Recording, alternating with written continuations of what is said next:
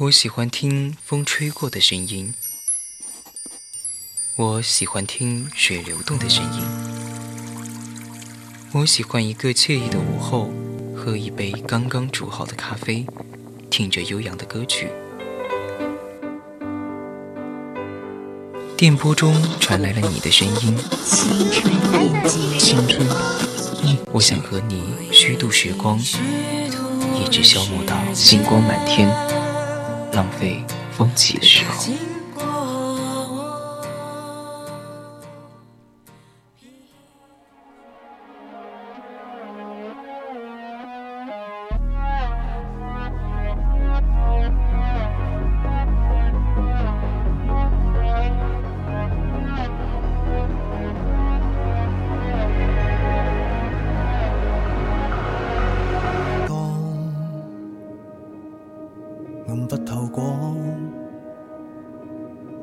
谁会隐藏镜内对岸你的盼望？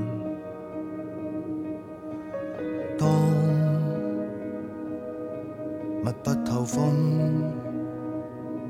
某天缺一枝红，对峙各路背影触动。青春调频云共享，亲爱的听众朋友朋友们，大家晚上好，我是思雨，这里是青春印记。那在节目开始之前呢，大家先听一首我最近很喜欢的歌吧。目睹牺牲、伤痛、身世，独照着水晶体，将你摧毁。就算污泥满身涌，这可荣辱记紧的恶兽，困惑判宿的战友，代价惨痛不放手，但仍别退后。行世最初若变奏，使命背起便战斗，没靠山却不退守，风雨到春秋。去吧，战吧，自旧有宗名颂。去吧，战吧，竭力以一敌众，千斤费志不去担起不觉重。巨黑暗中坚守奋勇，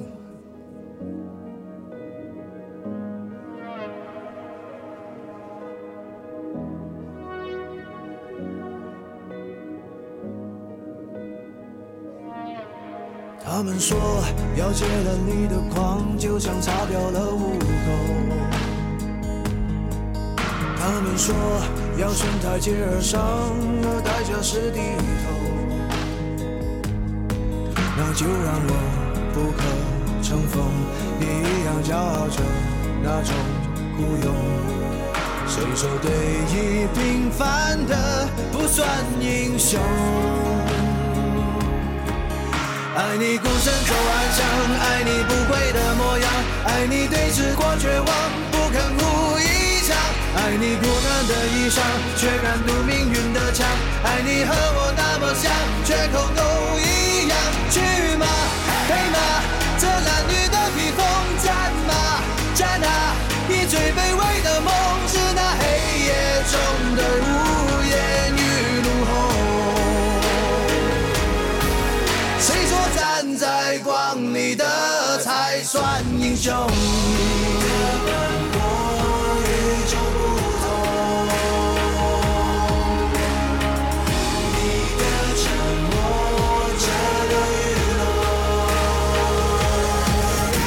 世最初若变奏，使命背起便战斗，没靠山却不退守，风雨到春秋。爱你乃至于漫画，一生不借谁的光，你将造你的城邦，在废墟之上。去吗？去呀！以最卑微的梦去吧，战吧！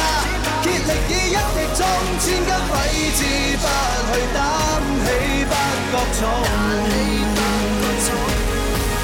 谁说站在光里的才算英雄？刚刚放的这首歌呢，是最近在腾讯上映的《双城之战》的一首主题曲，名字叫做《孤勇者》，原唱呢是陈奕迅。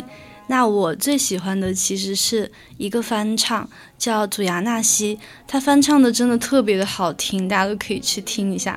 就是到后期直接把我燃炸，然后浑身起鸡皮疙瘩的那种感觉。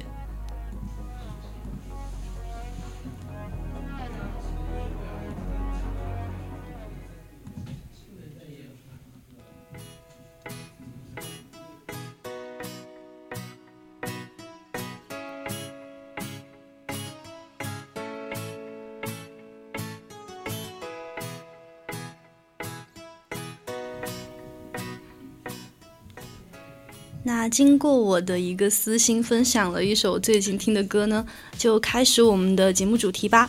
我的主题呢是还记得你曾经写过的玛丽苏文学吗？我觉得这个话题我就很有话说了，因为就是我也算是一个从小学三年级就偷我妈妈的手机看小说的一个人。当时用的都还不是智能手机，是那种棒棒机，就大家知道吗？那种就是它只能翻盖，然后只能，呃，上网都是很贵的那种。然后我当时就偷偷的。趁趁我妈睡着了，我就去她房间里把手机偷过来。然后呢，我不知道流量是什么东西，因为我才小学三年级。然后我就直接刷钱去看，看了我妈一百多块钱，她真的把我打得半死不活那种。然后就是那个时候，我第一次接触了什么是网络小说，当时就觉得就是一个被迷住了。然后之后呢，小学的时候我就开始写小说了。我记得我当时写的第一本小说啊。男主叫做上官云，然后他是从法国留学回来的。然后因为我是小学嘛，我说我要写一个高大上的故事，然后我写的是初中的故事。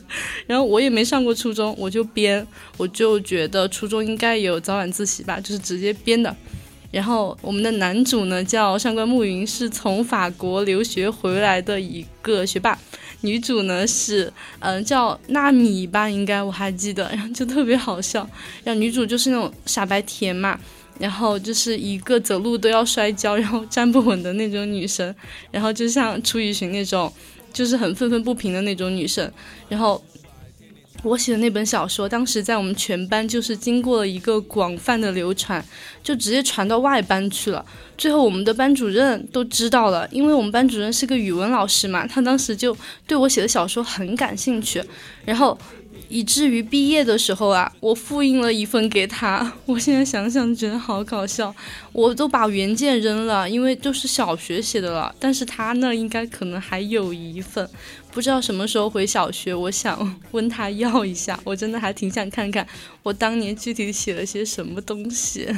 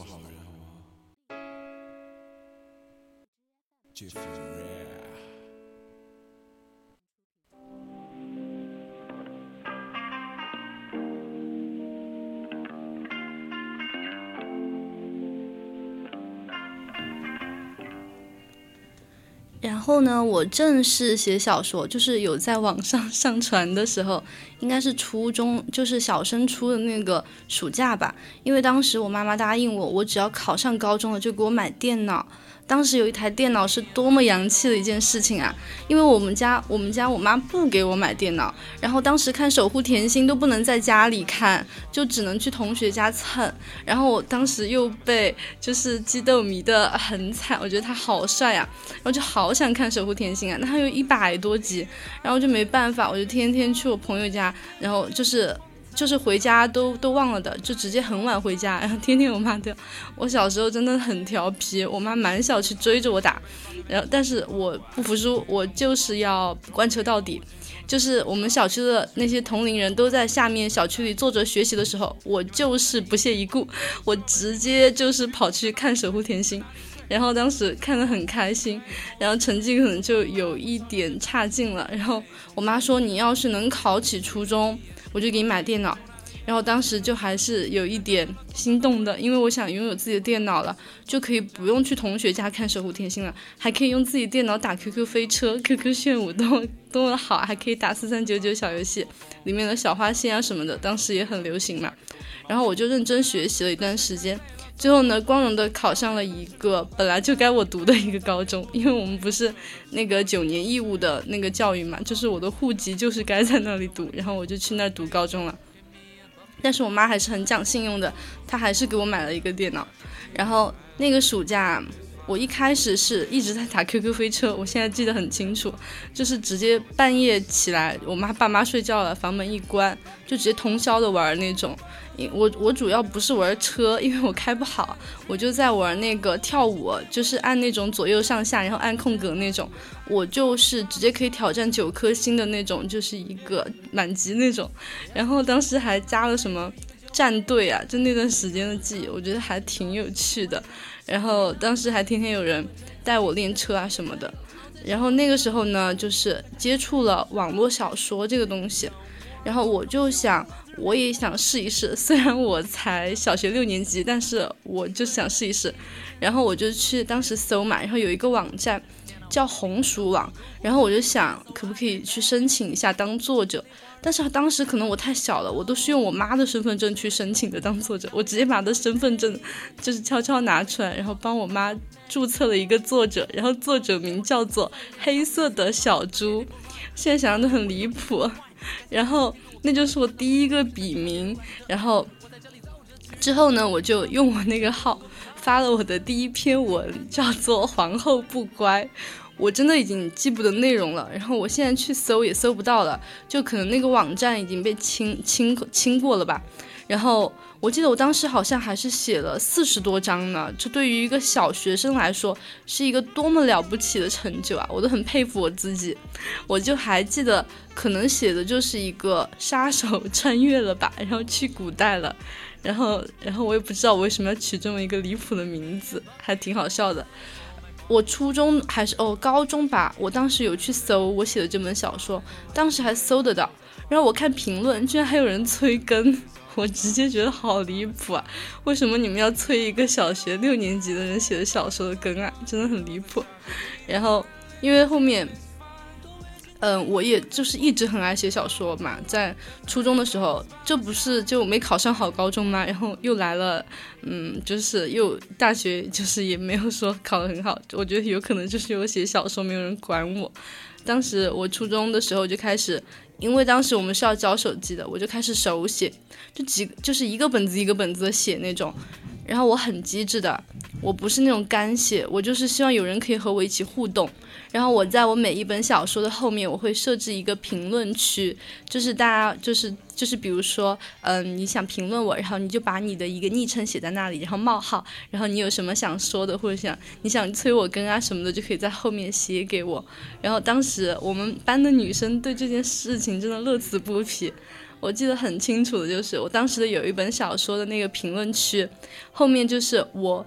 我首先发起了一个数学老谢不是人，就是我们那个数学老师，他真的很过分，要求特别多。然后我就点了一个赞，那就是最原始的点赞，我画了个大拇指，然后后面就跟了很多很多个大拇指，可能就是初中生的快乐吧。之后呢，在初中可能是我写小说最多的时候了，因为那段时间比较闲嘛，然后可能也是我个人身体当时出了点问题，然后就被迫走读了。走读的那段时间呢，可能是我人生比较就是空虚的时候，因为我都一个人走读嘛，因为当时生病了，都是就是就是和大家有点脱节，就没有住寝室了，有一个人上下学什么的，然后然后我然后那个时候就没有人管我手机了，然后我就可以很自由的玩手机，然后还可以就是不去跑早操，我直接等他们跑完了才去学校，就很自由。但那段自由，我觉得可能也是。对我没有什么好处吧，因为太自由了，没有人约束我。那段时间就是就是饭也不好好吃，然后也不好好上学，就知道玩。那段时间，嗯，因为稍微有一点年轻了，那段时间还混什么圈子什么的，比如说，嗯，当时，嗯，还认识了很多网上的人，对。但是呢，之后呢，就是高中就是一个痛下心彻，我一定要好好学习了。那段时间呢，就没有怎么写小说了。就到，但是我其实心里面还是在想哈，我这个人好像没有什么优点，我也不知道我未来究竟会做什么。我的爱好呢，其实很多，我很喜欢很多的东西，但是呢，没有一样东西可以支撑我去把它做成一个职业的。就是对于我人生今后会做什么，其实我有想很多，但是在我就是之前的十八年里吧，我现在已经二十了，所以我说的是我十八岁以前，我成年以前，我都有想过，无论以后我做什么职业，我都想就是就是可以写东西。然后，无论是写公众号也好，或者是，嗯，去申请一个作者也好，或者是在其他平台上写东西也好，我觉得还是一直很想写点东西的。所以，可能我也有在坚持，就是，但是大学的时间真的没有我想的那么好安排，因为大学的时间很碎片化嘛。大家知道墨香铜臭这个作者嘛？他就是写了《魔道祖师》，然后被翻拍成了电视剧《陈情令》嘛。然后当时他写这部作品的时候，就是在大学的时候，我当时就好羡慕呀，在大学的时候就可以完成这么一部，就是很火的作品吧。我不说他优秀或者怎么样，但是就是很火了。然后我就一直 妄想哈，我自己也可以在大学期间，然后写一个很好的小说，然后。被大家喜欢，然后有一个慧眼识珠的人会来买我的版权，然后我就发财了，然后我就不住学校，我就可以，我就可以自由生活了。但是呢，没有办法嘛，就是首先我自己没有坚持下来，其次呢，还没有那个慧眼识珠的人帮我识到了。但是在就是当时疫情的时候啊，我真的是下定决心，我要好好写东西，因为当时就是灵感迸发，我真的有很多东西想写，然后我就写了很多大纲出来，好。就停在大纲了，就没有之后了。然后每天就是去想点子了，但是都没有去把它写下来，可能就写了，可能就写了三万多字吧，就没有再继续写下去了。但我觉得也很离谱，这是热爱吗？你想，平时一个行测作业的八百字都让我头昏脑胀，难以难以下手，但是写小说还是可以写几万字，其实也不觉得累的。可能就是热爱一件事情真的很重要。我也希望大家可以找到自己喜欢的东西，然后去坚持它。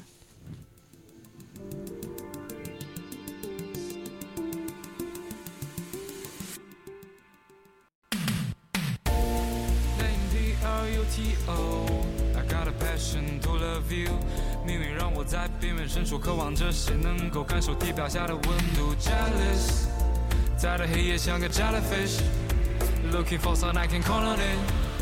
触碰我的内心，codish codish keep looking forward to love can you feel my broken heart where they may need somebody to leave off 你想听到 maybe or not keep looking forward to love can you feel my broken heart where they may need somebody to leave off 你想听到 maybe or not yeah 被谁遗落太阳系的边缘哪怕那不再属于我的标签平行永不交叉的诺言，渴望着那永远不可而过的擦肩。这跳动的心烙在我的胸口，四十八亿公里，距离远远抬头。我不向你靠近，冷若冰山的我，你又能否看清我踏出的心在跳动？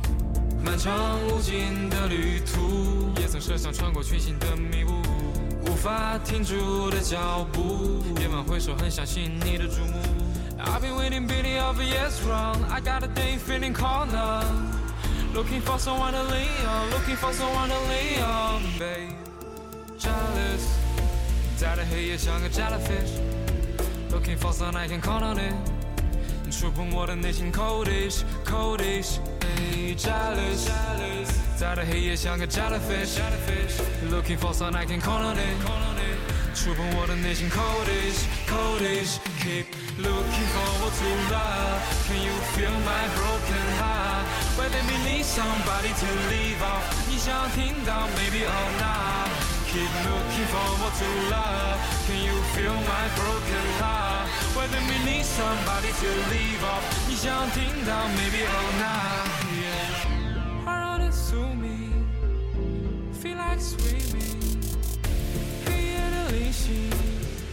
抬头的你能否看到我有的行踪？零下二百多度寒冷铁铸的身体，无法浇灭被我掏出跳动涟漪的内心，像个光年，愿你看得清。白衬 love you，是我名字的含义。Jealous，在的黑夜像个 jellyfish，looking for some I can call on it，触碰我的内心 coldish，coldish。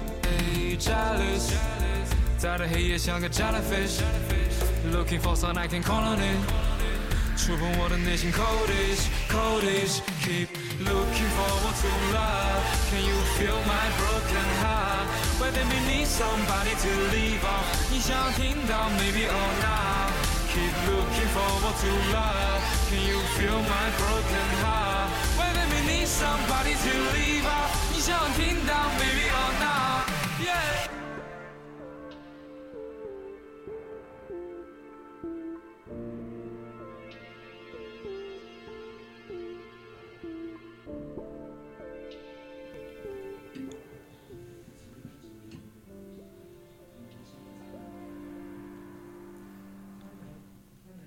那还是继续进入我们节目的主题吧。今天的节目主题哈是玛丽苏文学嘛。然后现在呢，我想给大家读几段玛丽苏文学的一些霸道总裁语录哈。我，你的王子，我给你的爱无人可比，足以点亮你的生命。我们将铸造新的历史。有我在，你的一根头发都不会掉在地上。别人是我看都不会看一眼的女人，我这辈子只爱你一个人。哦，我直接打远了。但是小时候真的看这些还挺津津有味的嘛。像之前我回忆我们小时候啊，就是当时班班里嘛，可能有十个女生，七个啊都在写小说啊什么的，然后有两个在看漫画，有一个呢就是那种大男生，可能就是不感兴趣。我属于什么呢？我属于就是我又在看漫画，我又在看小说，我就是属于还是嗯蛮博爱的，蛮博爱的。大家也知道嘛，我们那些年流行的剧其实也都挺那种的，就是什么公主小妹、搞笑公主小妹、牧羊的星星什么的，就都是那种很玛丽苏的剧嘛，但是很甜，嗯，还是很甜。我甚至想再看一遍那种。我们心，我们女生心里都有一个公主梦啊、灰姑娘梦什么的。我那个时候心里就经常幻想自己是一个古代的公主，然后拥有众多的一些男宠什么的。而且极大部分的女生在自己写小说的时候，也把“少女怀春”这四个字表现得淋漓尽致。像男主角在古代啊，一般就是王子；现代的话就是少爷。想当初王王子、总裁什么的，这其实还没有什么市场的。接下来呢，我就想给大家分享一些我们网友们。写过的那些玛丽苏小说，那就是直接羞耻住了。我念出来都有点把我羞耻住了。然后这里有一个网友，他的书的封面是《末路等你》，然后他的简介哈很精彩。一纸婚约，婚期三年，有名无实的婚姻形同陌路。婚姻尽头，步入职场，没想到 BOSS 居然是他。好家伙，看点 QQ 看点直接去找你吧，其实还挺有吸引力的。还有那种微博上的那些，就是那种小说广告，我觉得也很适合你去。还有，还有就是当时有一个写的那种人物介绍嘛，就那些名字好离谱啊。女主角叫苏塔塔，然后女配叫伊丹丹，然后女三叫夏朵朵。这都是 A B B 的 A B B 的形式啊？怎么？还有，还有一个，我都好想笑啊！男主角叫慕容天，是全球首富，是慕容集团的董事长，拥有几张无限卡，是慕容家族的最高统治者，也是明事理的长辈。男二号慕容阳是慕容天和。好，我看差了，他们怎么有那么多个儿子啊？而且都姓牧羊，我怎么念嘛？那好，我来念一下女主，女主叫欧阳新慧，是慕容天的妻子，妻子是慕容集团的董事长夫人，她最疼爱的是她的长子，这是什么东西啊？真的很离谱。这些人物设定真的就是全国小学生的通用教材，和我小学的时候写的一些人物设定不能说是毫不关毫无关系，只能说是一模一样。我感觉我已经快把这个房间给抠烂了，太离谱了吧！但是我觉得，我们每一个玛丽苏的故事，就肯定是有一些男主的深情告白，也肯定是有一些中二情节的。虽然我们青春期的幻想，玛丽苏那些照进现实，对于我们来说，每一秒都像是被公开处刑一样，就尴尬到脚趾抠地，非常矫情感觉。但是有时候我甚至不敢说那是我自己写的。但是我觉得也不可否认的是，这些现在让我们觉得社死的曾曾经。其实是我们青春期最美好的回忆，也是我们成长路上有关爱情认知的启蒙点。就说句实在话，其实我们现在很难回到那段时间了，就真的很纯粹嘛。你的开心，你的不开心，然后你一天的生活，就其实很单纯、很纯粹的。你越长越大，你就发现，其实你有很多的事情需要去处理了，你就没有那么嗯。那么美好的那种童年和青春记忆了。从教室门口排到了操场这是有架直升机说顺路载我去阳光射向她七彩的眼眸三分怨四分的挽留。我勉强点了一点头他高兴的避开了那班车他说有生物在宇宙那天不是故意抛下我。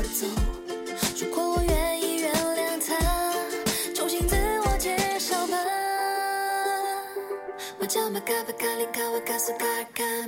想要低头亲我下巴，却戳穿了心脏。原来他不能动情，才是他离开的真相。那么多的日夜，他依然待在月亮之上。我身体哭得发抖，他的身体却在发烫。他嘴里突然开了花，伤口在奇迹般的愈合，只剩三个疤。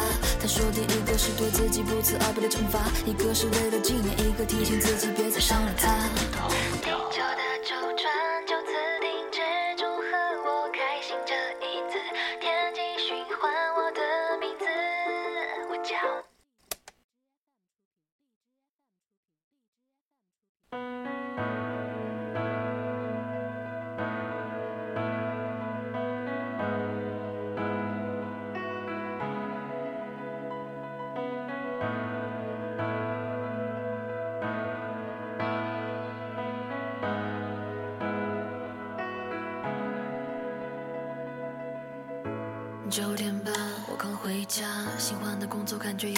点不适应，还是迟钝，想和这世界总有着时差。那个声音又想起提醒我一切的致命，是什么时候开始出现的？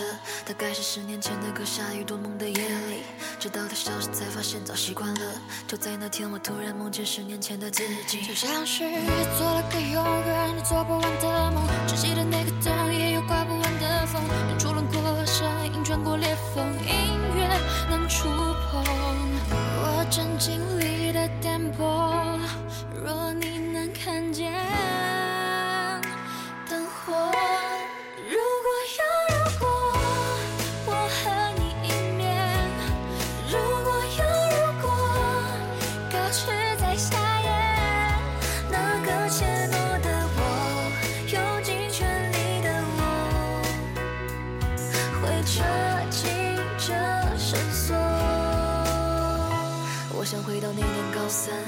你的街边问自己，为何明明舍不得，却没勇气问住你。我想回到大学，告诉自己不要想太多，那些蹩脚的指点，他们总爱说。我想回到初中，让自己对爸妈别再傲慢，幼稚的世界观怎能理解生活的重担。我想告诉自己，从今以后别再那么傻，爱你的总会在，恨你的只会觉得假。我想告诉自己，面对失败就别害怕，告诉自己当个孩子，把悲剧就长大。告诉自己那天一定要给外婆打个电话，看看今年充满好的盛夏能不能别走了。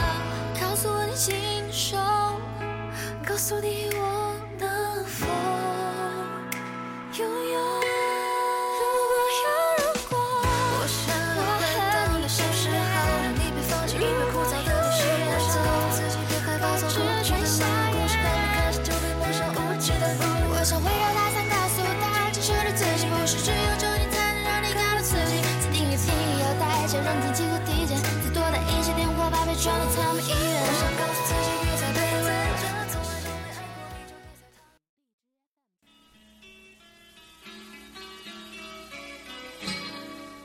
不知道从什么时候开始，在什么东西上面都有个日期。秋刀鱼会过期，肉罐头会过期。我开始怀疑，在这个世界上还有什么东西是不会过期的。哎，小兄弟，我来告诉你，这世上神鹰是不会过期的。而且这声音使用得当，还可以大杀四方。如果练到绝顶，即可称霸武林。看你骨骼惊奇，是万中无一的武学奇才，就悄悄告诉你啦。在这宜宾的一座山脉上，有一武林大派 BOC，他们专修各种阴功可女人、可汉子、可斗气、可高冷、性感柔媚、清新可爱，没问题，分分钟切换。江湖上传言，BOC 千秋万代，一统江湖，万岁万岁万万岁！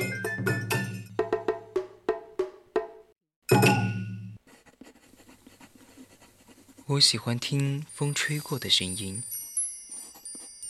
我喜欢听水流动的声音，我喜欢一个惬意的午后，喝一杯刚刚煮好的咖啡，听着悠扬的歌曲。电波中传来了你的声音，青春，我想和你虚度时光，一直消磨到星光满天。浪费风起的时候。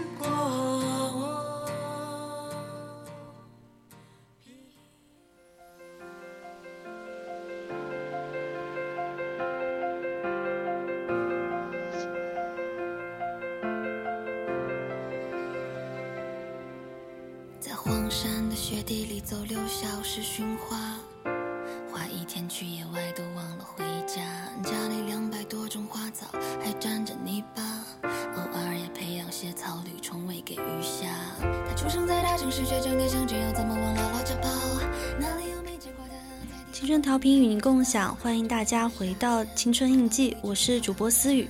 这里呢，给大家分享一首歌，叫做《网络热门科普工作鉴定者》。这首歌呢是翠花不太脆唱的，是 B 站的一个 UP 主。然后呢，这个歌主要讲的就是那些为科普工作做出努力的一些人的事情。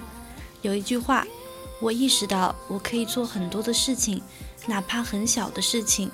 科普需要大 V，他们指引方向，传播更广，他们树立一个榜样，让人们知道做科普也可以成功，这样就会有更多的人投入其中。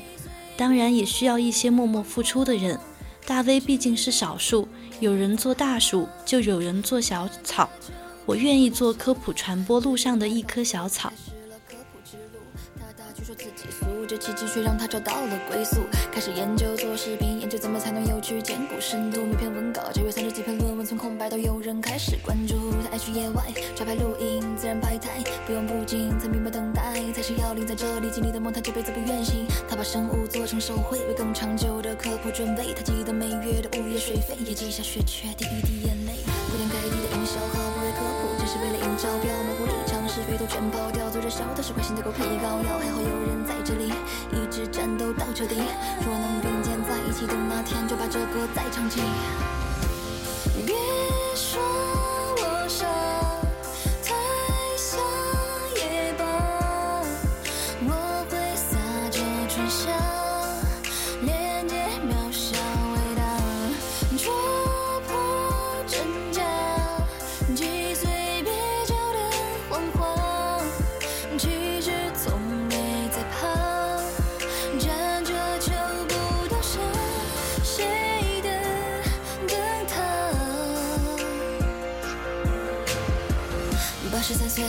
一千四百米看到海底的景象。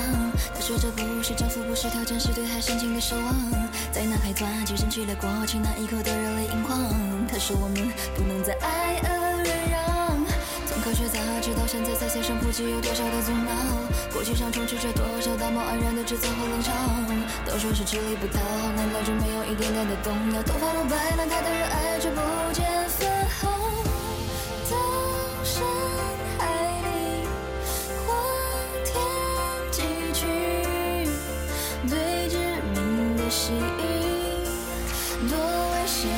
要去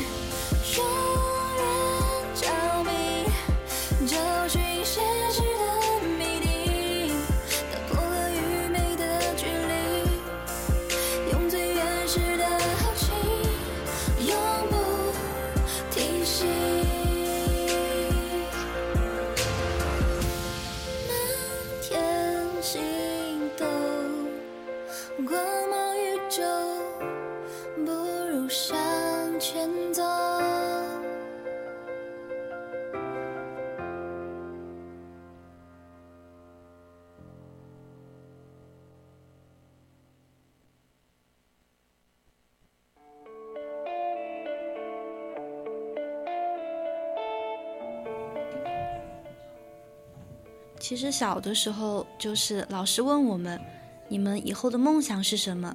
你们想要做什么的时候，我们就可可能很天马行空吧，就是说我想做太空人，我想当什么消防员，我想当嗯编嗯战地记者。我有个同学就想做这份职业，我还有一位同学他想当一个考古家，但是等我们长大了才发现，这些就是可以说是太遥远太遥远了。我们只是普通的人。我们的家庭也是普通的家庭，我们也只是只有普通的能力，我们只是有一个独立的人格，我们有可以努力上进的心，我们能做的其实很少。但是我觉得，只要选对了方向，然后我们的一个三观没有出现错误哈，就其实做什么都是好的。职业并没有什么高低贵贱之分。但是刚刚那首歌呢，它其实是想呼吁大家。就是因为现在的小朋友们玩手机、玩电子产品的年龄确实是有点太早了，然后像抖音这类似的一些，嗯，快视频软件确实会影响他们的一些东西。就比如说我有个侄儿，就是才两岁多，就天天抱着抖音玩了，就离不开抖音，就是就是他哭，他妈妈只有给他刷抖音视频，他才会开心的那种。那些网络热曲啊，他比我还感兴趣呢，就是很夸张的。然后就很害怕，我们之后的一代又一代可能会产生那种梦想的畸形吧，就是对于那种最默默无闻、最有意义的职业反倒不了解了，而去想做那些可能就是收益会更高的一些职业吧。那首歌呢，就有一句话，就说希望孩子们还会想做一个科普工作者，就是科学家。小时候多少人说自己想做科学家？做物理学家，就是我要造飞船，我想就是到天上去，或者是我要到海里面去，那些天马行空的梦想。但是，就是越长越大，可能就是会遗忘了当时的那些东西吧。这首歌可能翠花也是希望大家，就是可以一代一代的把那种东西传递下去。山间的风太凉，吹不灭他的狂任他们笑荒唐，没笑脸的战场，总有人冲在前方，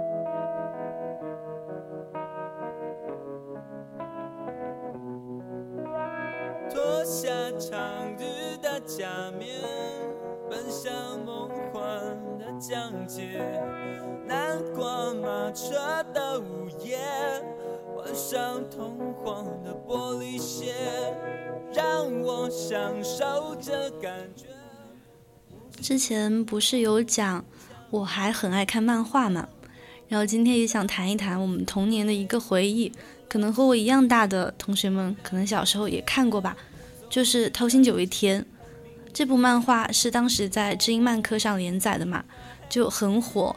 然后最近他又登上了热搜，是因为他要就是动漫化了。我有看他出的那个预告，其实我觉得做的还比较精致，就是比我想象中要好很多。可能因为我们中国的动漫也有了一定的发展吧，其实最近也是越来越好了。之前的时光代理人啊之类的作品，其实做的都还是很好的，我也是看进去了的。然后当时的全职高手。我也是看完了的，还有《镇魂街》我也看完了的，就是还是挺热血的。中国动漫还是挺好的了，我觉得。然后，但是《偷心九月天》动漫化其实很多人不太开心的，因为这部作品本身它存在着很多争议，它到现在都还没有完结嘛，就是已经不知道多少话了，但是一直没有完结。然后到后面的剧情也稍微拉了一点，就是很崩塌，所以很多老粉吧可能就不太接受。但我个人哈，我作为真的就是只在那个年龄段看了这个动动动画的嗯漫画的，就是在我那个阶段，它真的是我满满的一个童年回忆了。当时我真的好喜欢九月和十月啊！我记得当时九月她是粉头发嘛，然后好喜欢，好漂亮。但是我到现在都还没有勇气去染一个那个那么粉的头发，太可怕了，我估计会成秃子吧。然后当时十月是那种银色的头发嘛，就很帅。然后他不是穿进那个时空嘛，我其实具体剧情已经想不起来了，我就记得十月他是一个什么战士之类的吧，就是镇守那种嗯镇守边疆那种感觉的。然后当时他的什么异能吗？地球感，他好像是他的那个设定吧，就他可以控火，然后当时就是一片火海里，然后他杀出来，然后旁边配的那个字啊是一首诗，就是“但使龙城飞将在，不教胡马度阴关”。我当时就因为他，我好喜欢这首诗啊，因为我觉得真的把我帅到，就是视觉冲击的那种感觉。十月也太帅了吧，然后我就一直觉得九月和十月是最配的。我没想到网上原来还有流星和九月的档，我我一直没有感觉他们就是很有爱，因为不是一直是偷东西那种关系嘛，就感觉还我一直没有磕到嘛。然后我还很喜欢的一对 CP 是三月和四月，三月他不是嗯就是三月四月就是是兄妹嘛兄弟嗯呃不太清楚那种关系嘛，反正有一个是红头发，然后有一个是。呃，哎呀，我真的有点记不清了，但是我现在都还记得那个剧情，就是把我哭稀流了。我直接，我当时还不是在手机上看的哟，是买那种实体书。然后我记得是有一个人，他买了一本很大的，我不知道花多少钱，就是很厚的，然后有很多很多章的那种《偷心九月天》的一本，然后他就借给我们看，五毛钱一借，然后就借多就很短的时间，然后我们。其他人啊，为了去看，就五毛五毛钱的送给他。当时我们还是小学生诶，五毛钱就可以吃一包辣条了，真的是很高昂的价格。然后我们就为了看《偷心九月天》，但是我们又舍不得去买那本书，因为一本就是嗯一期好像要十块，然后如果呃你要买那种大的，可能几十块钱，我们真买不起。然后最后我感觉。那个小胖子啊，他真的很有经商头脑，他一定赚得盆满钵满。就是他从小学的时候就开始做生意了，很了不起。嗯，我当时因为太喜欢了，我就省吃俭用去买了五期吧，《偷心九月天》的那种单册的那种漫画，现在我都还有。我本来想扔了的，但是我妈说，你当时花那么多钱买回来，你扔了它就是废品了呀，你还不如留着呢。我觉得说的也有道理。然后我我之后有空其实也可以去翻翻那一段，大概的剧情就是三月当时被困在了，他们被困在哪里了？然后当时就是 就是另外一个人为了救他，就基本上快付出生命了，就是那种藤条把人全部锁住了。然后我当时好像是四月哦，我想起来了，救命！四月死了，我真的好伤心啊！我当时哭了好久。然后幸好啊，后面作者把四月写好像是又复活了，不然我真的内心无法接受，就是真的太太好了，怎么能怎么能把他写死呢？然后那个作者其实之前中间也写了很多配角嘛，就是那种写的还挺感人的，然后我也是天天抱着那个漫画哭，真的是有够很有感触的。之后呢？还有一个角色我也很喜欢，叫苍月嘛，他不是可以控兵吗？我觉得他很厉害，很牛，就很喜欢他。之后的剧情可能到我初中还是高中了，就再也没有看过了，因为我买知音漫客，还有萨漫画、萨漫乐画，还有当时，诶，当时有有阿衰的那个东西，反正就是也是一个漫画的期刊，我也买。然后，嗯，然后呢，除此除此之外呢，我还会买一些。小说的期刊，比如说《艾格》《花火》那些的，好像还买过小说会。就那个时候，我的所有零花钱都买这些东西了，然后不吃饭，导致我初中的时候非常营养不良。那段时间我贼瘦，我才九十多斤，你们可以想象嘛，一呃也好可以想象，其实九十多斤也不是特别瘦哈，但毕竟我现在已经长了很多了，所以当时的我和现在差不多高，但只有九十多斤，就是已经严重脱相了，因为我天天不吃饭，我们食堂的饭真的很难吃，我都不想说了，嗯嗯，我现在也这么大了，我可以吐槽一下我们初中的饭嘛，它真的像猪食一样，因为它是交交的那个定期的钱，然后就是一个月就交三百八嘛，然后不管你去吃去吃还是不去吃，都交那么多钱，然后我就交了噻。但是那个饭我真的，我觉得真的太难吃了，因为我记得我有个朋友当时喝那个早上的稀饭直接喝吐了，因为就是真的啥也不给你，早上本来胃口就不好，他连泡菜都没有，然后直接就吐了。然后像中午那些大锅菜是拿桶装，然后舀出来，然后肥肥肉啊，我真的吃不了肥肉的那种，然后我就觉得太恶心了。当时我就不吃我们食堂的饭，我天天去小卖部吃，因为可能是钱太多了吧，然后我就不吃食堂。然后最后那段时间真的减肥减超快的，虽然，但是大家不要学我，这个有一个很严重的后果，就是我当时营养不良。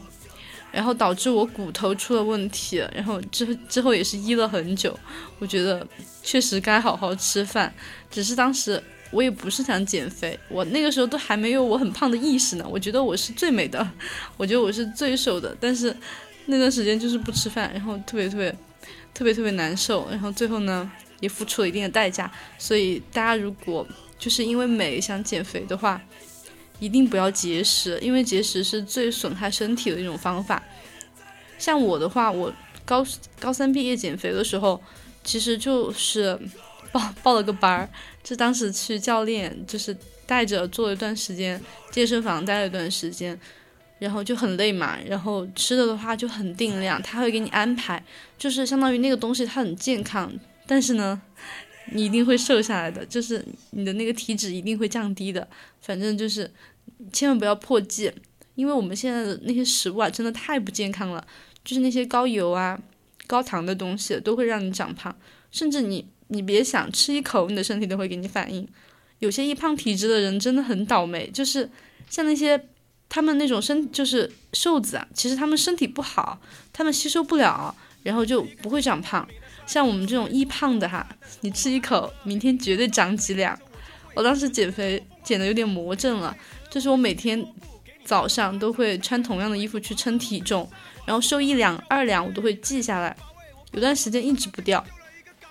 然后我爸当时晚上七点之后问我吃不吃桃子，就给我画了一小芽，可能就是一厘米两厘米那么小一芽，就是很小一芽。问我吃不吃，我说我说漏，我说我不吃，我一定要减下来这个肥，我就不信了，我减不下来。然后就当时我杜绝七点之后进一切的食，然后那段时间。我觉得我拿出了我前所未有的毅力去减肥，之后呢，确实那个瓶颈期它就是个瓶颈期，就是你不会掉秤，然后你把那个瓶颈期下去了之后呢，你就会掉了。就那段时间一过，然后我就有一个质的飞跃吧，就是质当时高三减肥的时候，差点可以减到嗯一百。下以下呢，但是我当时有点减不动了，就是要开学了嘛，就开始和朋友们吃东西，乱吃乱喝，然后又吃回来，然后现在冬天嘛，咱们也是囤了一点秋膘和冬膘，已经又长了很多斤了，我已经不想减肥了，因为你看我高三减了那么多，我大学三年也没有耍朋友啊，这就是说。就没必要啊，没必要，因为谁去减肥？我现在开心就好了，我真的不想再减了。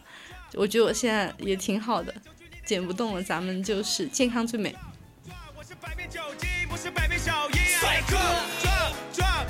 今晚我要出门，酒局你得小心。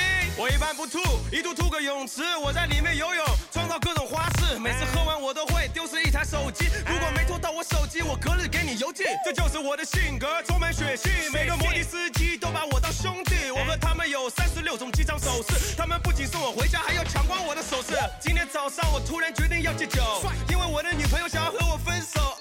我想起来了，我并没有女朋友，那是四五年前，那时我刚开始喝酒，记得那时我的成绩非常优异，都是喝假酒让我成了一个沙皮。如果能够重来，我一定适量饮酒，像个真的男人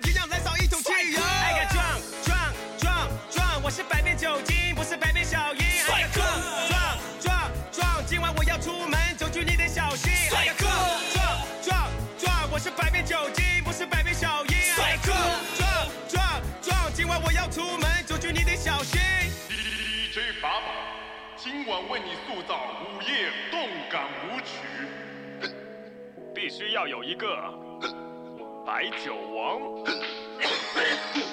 必须要有一个白酒王。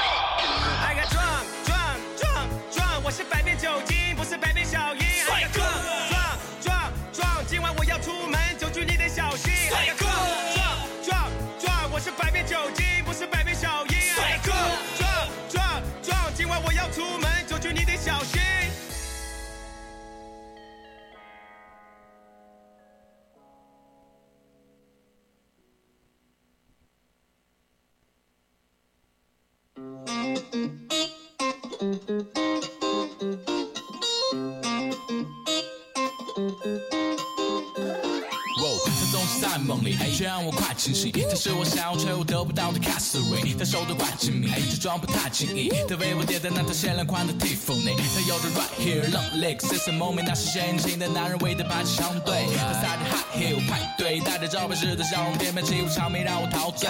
确实他的气质不再适合 all day，我要再努力，好才能当做个 princess。把愿望告诉 homie，他对我说 no way，抱歉，那大道理我不想理会，因为。可是我得不到的 baby，可是我得不到的 baby，可是我得不到的 baby，总是让咱们都是心思到底有谁？Na na na na na na na na check it out man, you gotta feel right。那种傻傻傻傻傻傻看不清，Yeah man 六笔，对我哒哒哒哒哒哒哒哒心。OK homie let me hit it, let me hit it。我的 Catherine, Catherine, you're my Catherine, Catherine，别再向我靠近这种语言。幼稚到底在打什么主意？Catherine, Catherine，幻想和你缠绵一起翻云覆雨，究竟在发什么世界？Easy 分析就是昨天看到破纸躺在迈阿密的沙滩上，是裸着后背，在深夜下雨还能 C 可能会宿醉，有飞的巴黎购买奢侈品，但现在配上骨气我那直男的 homie 都说 Oh man，she gonna burn，他被抢到了裙子下摆短几厘米，他的玩样画面太过限制，机会忍不住报警，可心里就在想着 Don't stop，性感的无可救药，想知道一些充满荷尔蒙的惊喜。小米好就听着我的音乐 move party，小米好就来到我的卧室 room service，小米好就 do it，小米好就 do it，可是我们只能把我小心。Wait a minute，别再那那那那那那那那，Check it out man，you gotta feel right。别总傻傻傻傻傻傻看不清，Got bad little bitch，对我哒哒哒哒哒哒哒哒心。Okay homie，let me hit it，let me hit it。Catherine，Catherine，you're my Catherine，Catherine，别再向我靠近这种语言，幼稚到底在打什么主意？Catherine，Catherine。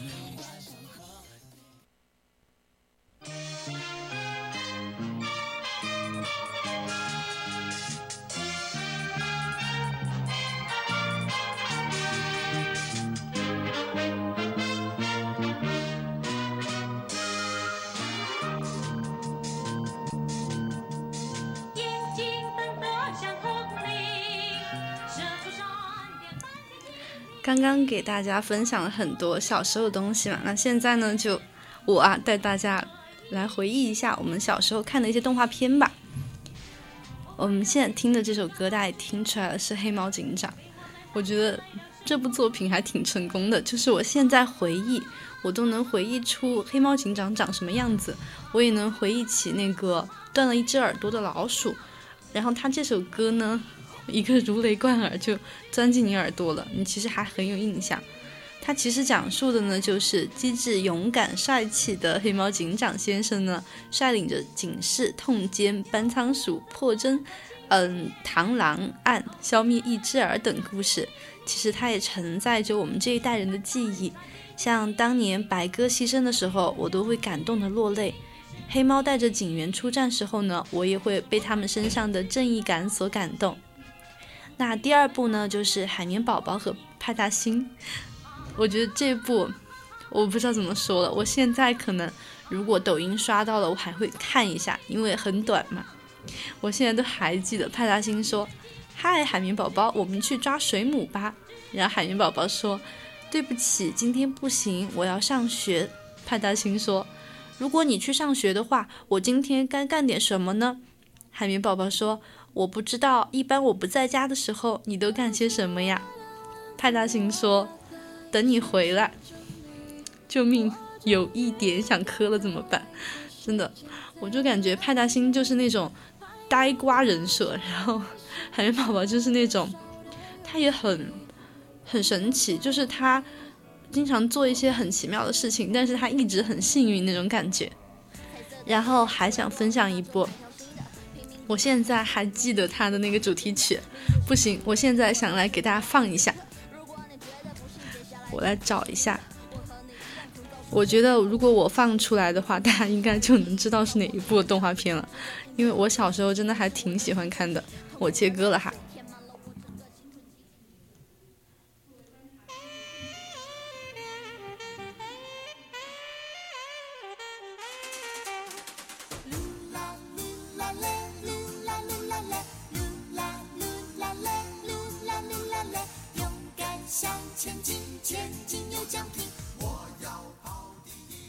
实我小时候记忆最深的不是这首吧，我记忆最深的是那个《鸡鸡爆》，就是当时印象太深了。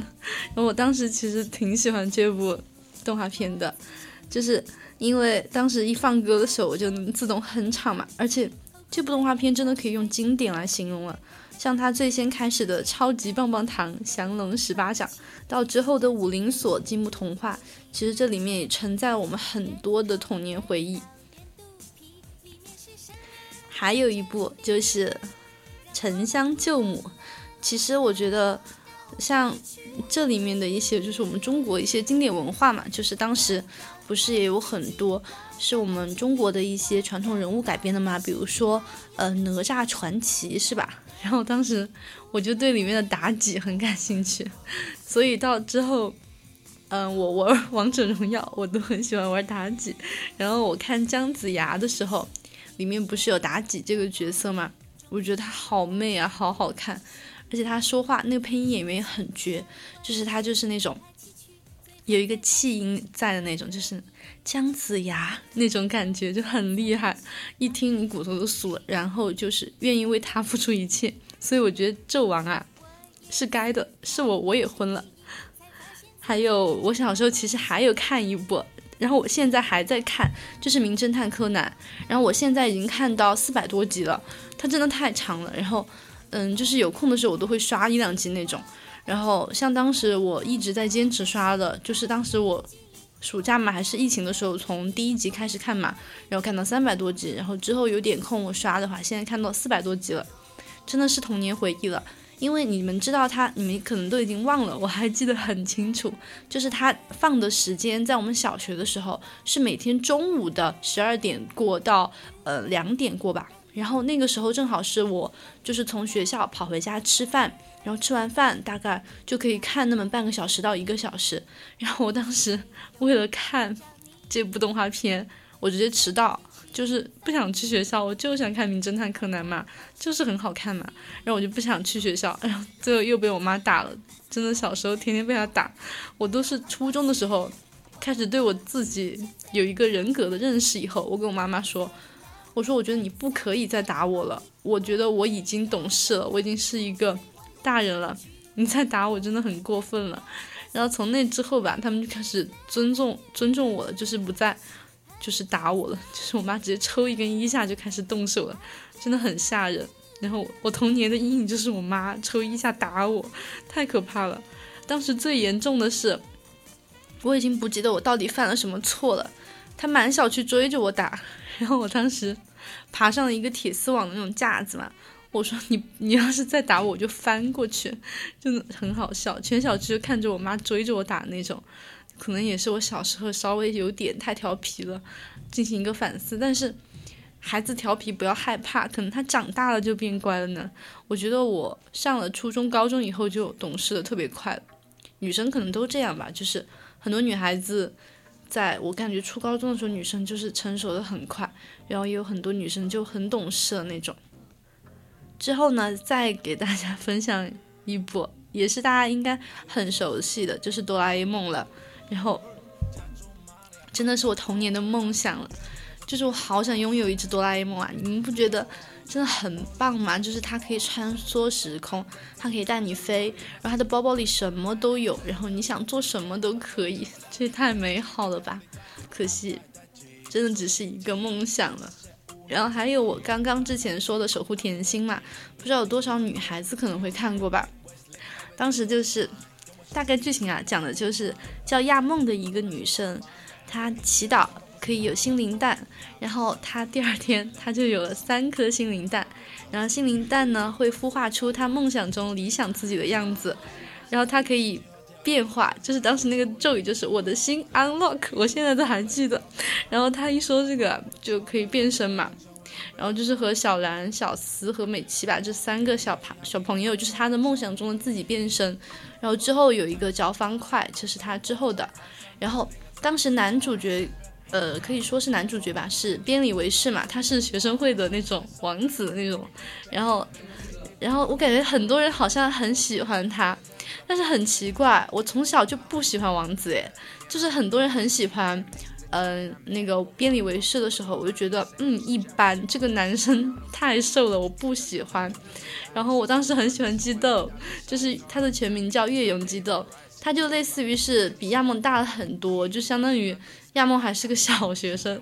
其实我都是毕业了，我才知道原来《守护甜心》讲的是小学生的故事，那稍微尺度还是有点大了。咱们小学还是没有那么丰富多彩的。然后当时基豆就很帅嘛，他是那种就是那种感觉是那种社会人士，然后是那种嗯、呃蓝紫蓝紫的头发，然后就很帅，然后还有那种破碎感，就是现在很多呃小说或者是那种电视剧会写那种美强惨的人设吧，我觉得他也很厉害嘛，然后他性格也很很有意思。然后我记得我看的最最起劲的那几集吧，这可能是一百二十多集还是八十多集哦，我记得好像八十多集有一期是边领维是给亚梦表白的那一期，那一期就是。我小时候就有一点不屑一顾，但是那一期有一个亮点，就是维士跟亚梦表白的时候，基豆他在柜子里，就在衣柜里，他听到了，然后后面可能还有点吃醋的那种意思嘛。然后那段时间，他那个前后，当时好像是激斗出了点问题吧，然后就他就住在亚梦家了。然后那段时我看那几集，我觉得真的好好看的，就是嗯，就感觉他像一只那种大猫猫一样，就很喜欢他。然后我也很喜欢他的。妹妹就是，嗯、呃，贝，岳永戈贝，当时觉得很好看。其实它相当于是一部群像剧，我喜欢的人还挺多的。然后就在小学的时候，真的太爱了吧。然后之后不是还有那种，就是他们最后大变身的时候，就是他他和四颗心灵蛋合体变身，就是穿那种婚纱的嘛。然后呢，我不知道。激斗是怎么回事？他就是穿了一个类似于海盗服吧，就有点像一对嘛，感觉他们两个要结婚了。然后我当时就很开心，我就我我那个时候啊才小学，我觉得我磕的 CP 是真的，我磕到了。之后之后就没有之后了，就那段时间，那段时间还有看什么嘛？好像还在看那个魔法少女小樱，我突然忘名字了。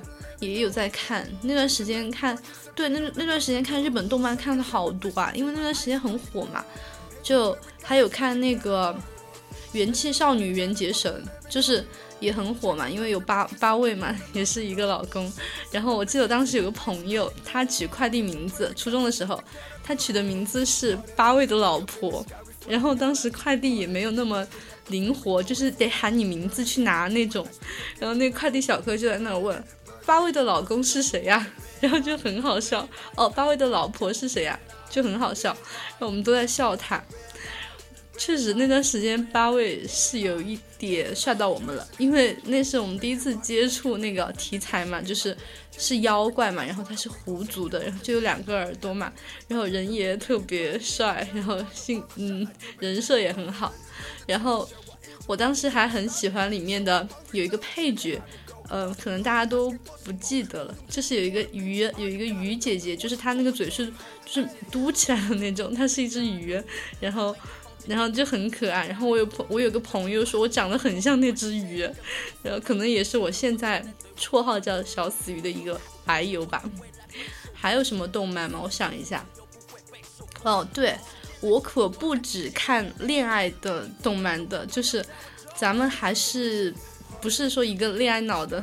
我有看那段时间很火的一些，嗯、其他题材的，比如说当时看《东京喰种》《东京食尸鬼》嘛，就是金木啊，就现在都还痛到了的那一个人，其实已经过去很久了。他的一二三季我都有看，三季是有点拉了，但是前面第一季真的是封神了，我觉得太好看了吧！我我当时就是嗯、看看的时候也是哭哭死了。我现在还记得有个剧情，就是它的类似于就是相当于是呃一部分人是丧尸那种嘛，一部分是人类，然后僵尸那边就是有一个女生她是人类，然后有一个学长他是一个他已经变成那种僵尸丧丧尸了，然后那个女生就是她很爱那个学长，然后她当时就就是脱了他肩衣服的一角，就露出肩膀，就说如果可以让你活下去的话，就是可以让你吃我那种。我当时直接 流了一个大眼泪，我难我就是很容易被这种剧情感动到的人，然后。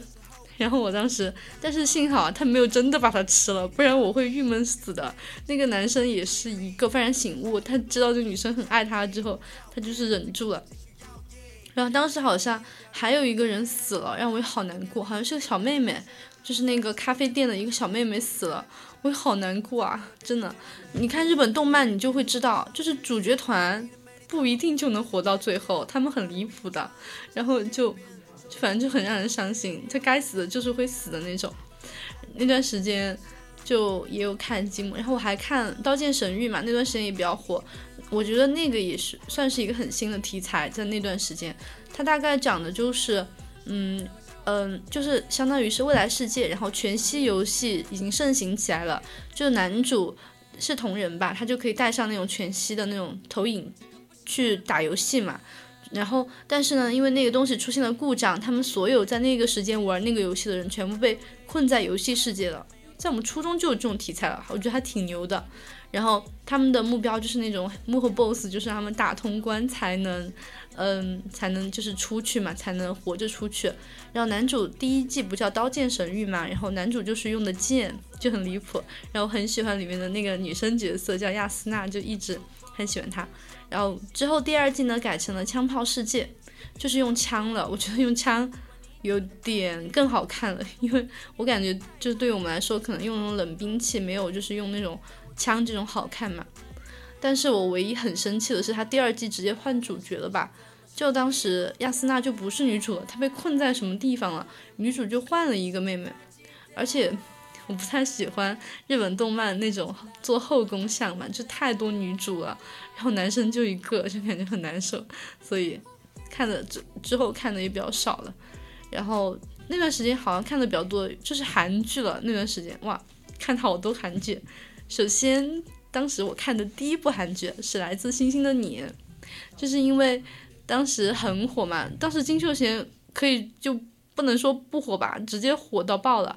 我记得最清楚的就是他火到什么程度，他去参加《最强大脑》了，就是中国的那个《最强大脑》，请他做，请他做嘉宾。然后我当时因为我爸喜欢看那个节目，然后我爸说这男的是谁啊？我说是最近很火的一个韩国的演员嘛。我爸就觉得很离谱，然后当时不是李敏镐也很火嘛，他甚至还参参加了我们国家的春晚，就那段时间韩流真的很盛行嘛，就他们的文化做的确实是很夸张，就嗯中国还在赶超的一个阶段。然后当时来自星星的你的那个题材，就外星人嘛，就很很很离谱，但是很好看嘛。然后女主又是嗯又是很好看的嘛，所以我觉得她火是很正常的。之后呢，就又看了《继承者们》，就是朴信惠嘛，就现在结婚的那个我很喜欢的一个演员，他结婚了。我一直以为他和李敏镐是真哦，我一直以为他和嗯李钟硕是真的。他们不是演了那个匹诺曹吗？我就一直很磕他们，但是没想到，嗯，他还是偷偷结婚，他甚至已经怀孕了。我的 CP 不能是真的了。因为我看我我之前追的那个《一骑绝尘》是真的，我就一直在想有没有可能他们也还是会有可能呢？《一骑绝尘》就是玄玄彬和好，突然忘名字了，不重要，就是那个《爱的迫降》的男女主嘛，就他们本来是剧中嘛，然后之后也是就在一起了，就成真了，真的很好，很开心。然后当时看《继承者们》，就是那种玛丽苏题材啊，就什么平民少女去了什么附加的读书啊，就类似于一起来看流星雨那种很离谱的剧情吧，但是就很让人上头，我也把它看完了。然后之后呢，那段时间好像是一四年还是一六年，韩剧就直接大热了吧？那段时间韩剧好多啊，就《举重妖精》《金福珠》呃，鬼怪，就很离谱。那些还有《蓝色大海的传说》。就那段时间很热的一些韩剧都撞在一起了哦，还有《太阳的后裔》这部可以说 就很经典了吧？我可能已经三三刷了吧，然后《鬼怪》可能已经四刷了，然后可能再大一点我才去看那些高分韩剧的，因为小时候还不怎么看得懂嘛，我就看不进去。我都是再长大一点才看的《一九八八》呀，然后还有什么《火星生活》，还有嗯《Live》这些。高分一点的韩剧，还有《机智的监狱生活》《机智的医生生活》这些，之前可能都不太感兴趣，他们分很高嘛，九点几分，但是就不太想看，因为它是偏剧情化的、群像化的，其实你很需要看进去才能看的，我就一直没看。但是之后，因为可能疫情那段时间太闲了吧，我甚至可以两天刷一部韩剧。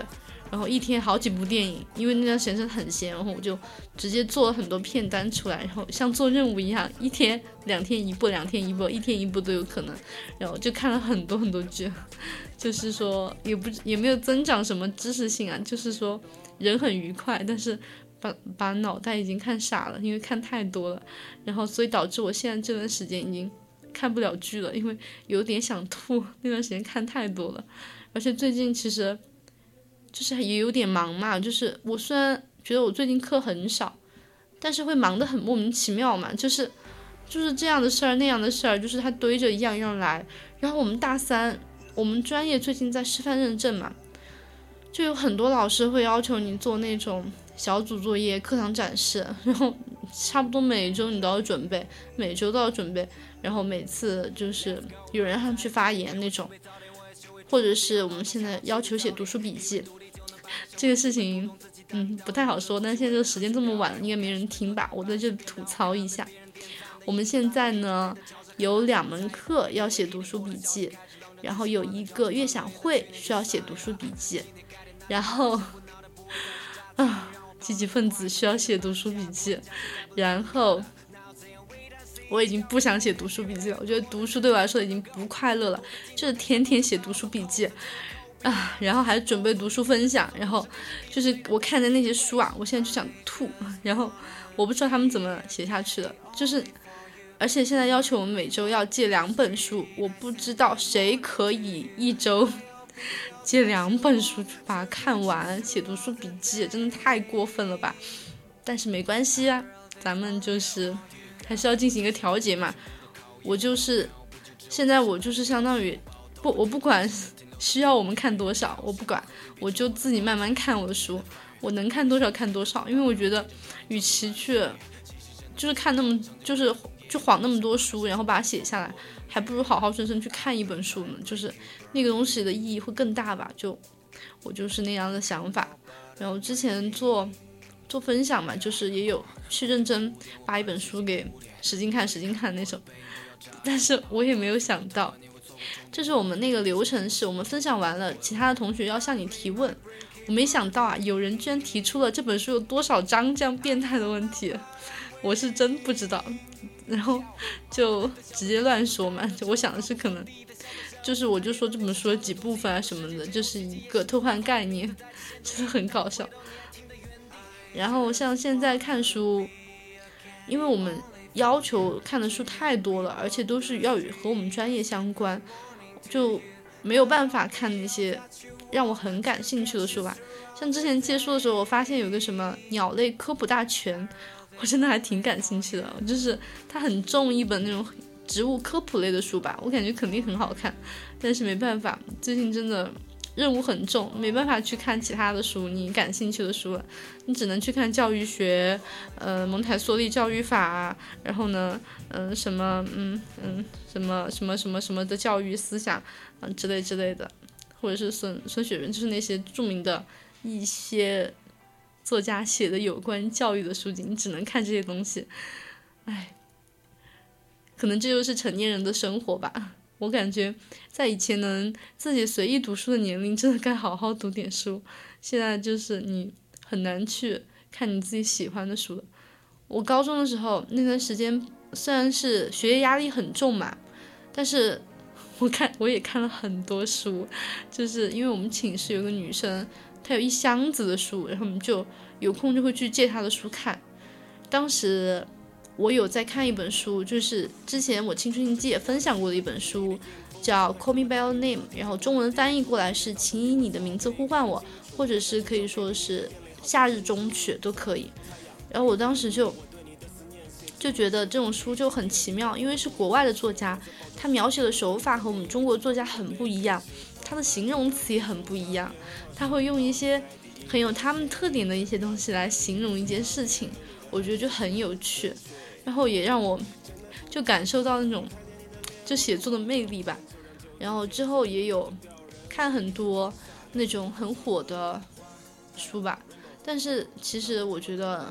我看的书还是很少，其实，但是我觉得我们有一个老师嘛，就是之前带我们的阅读的一位老师，我们不是分享的都是一些很枯燥的书嘛？他说，不知道你们有没有看过《三生三世十里桃花》，我就很激动啊，因为我我看过很多遍，那本书是我初中的时候过生的时候我朋友送给我的，然后那本书我就有它的纸质档，然后我以前很爱买纸质书，然后我就是。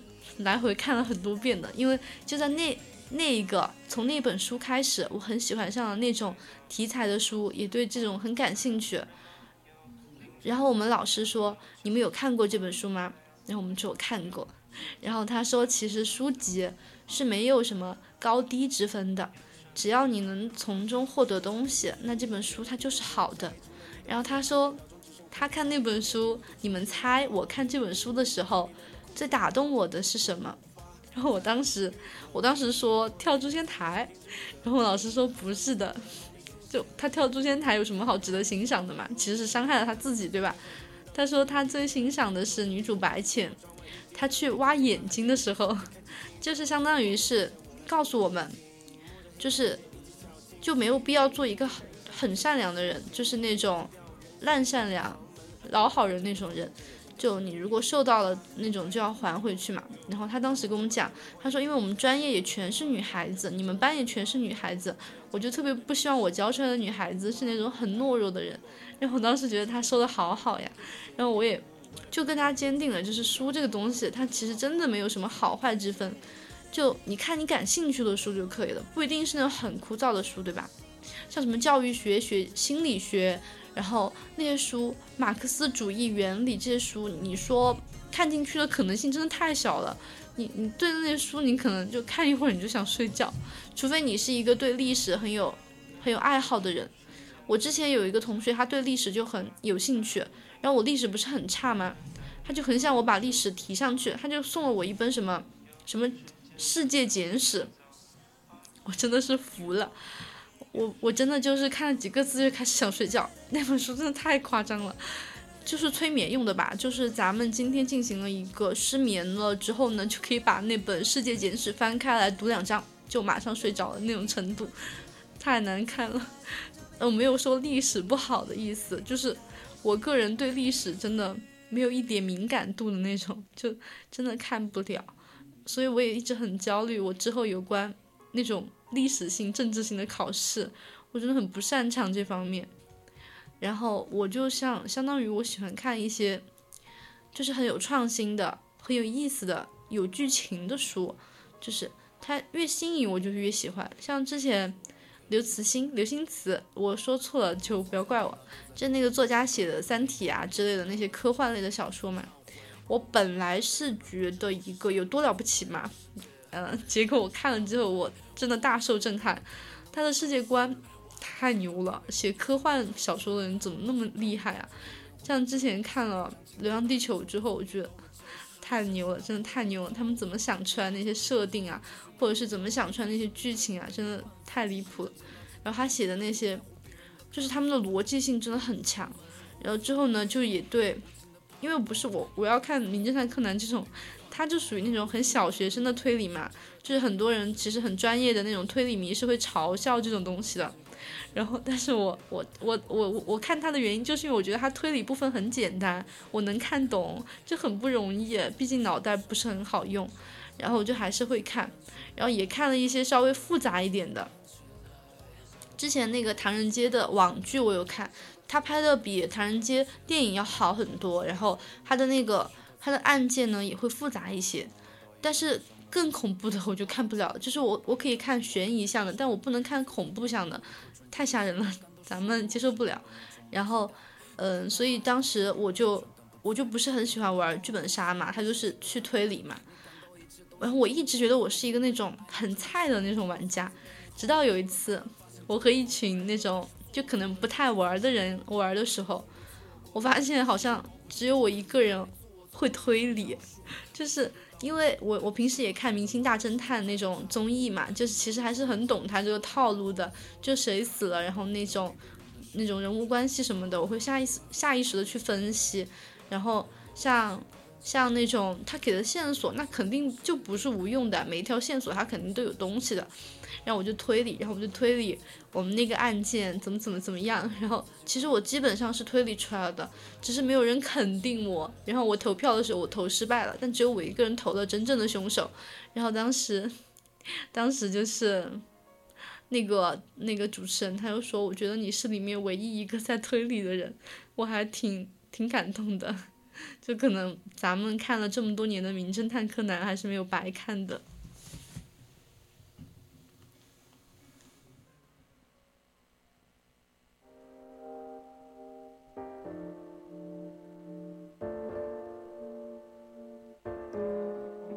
怎样才能被我蒙对？I wanna feeling your feeling，你的出现让我崩溃，我的心欢迎你光临，没人比你更加般配，在夜里弹奏着钢琴，You came to me，I love you 自我介绍累，我的时间贵，但，我想把过去拍成电影给你看。四百万的玫瑰都浓缩成了一滴挂在寂寞，这在阳光下面，太阳都变暗。我可能不会搭讪你，脸红就是答案，这不是我的幻想，但你美得像虚构。在你之前，什么叫做心事，根本没有这个概念。你的心情就是我的天气，所以总用彩虹。Wow，red lips，我不需要太多，我只需要一个 kiss。我想知道你的嘴唇到底什么味道，用的什么配料，给我一次机会啊、oh,，please。我给很多人发过晚安，但我唯独夜里对你说过喜欢。我的所有才气是你给的另一个华丽，没你不就圆满？只要你能开口，所有的问题都能变得简单。被我蒙对，I wanna feeling your feeling，你的出现让我崩溃，我的心欢迎你光临，没人比你更加般配，在夜里弹奏着钢琴，You came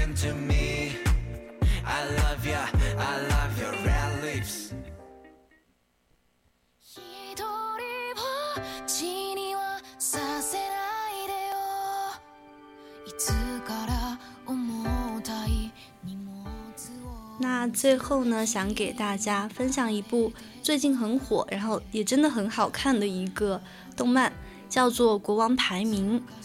这部呢，我觉得它现在还在更新嘛，所以我也没有敢多看，因为我真的很讨厌等待。像他们这些更新的又很慢，所以就大家可以囤一囤，再囤一囤再去看。但是它这个故事本身真的很很令人感动的，也很治愈的。如果你最近状态不太好啊什么的，我觉得可以去看一看的。嗯，具体的剧情我就不多讲了，反正就是 我觉得波吉真的长得很可爱，卡克长得也真的很可爱，他的画风真的不要被他的画风劝退了，他真的是一部很好看的动漫。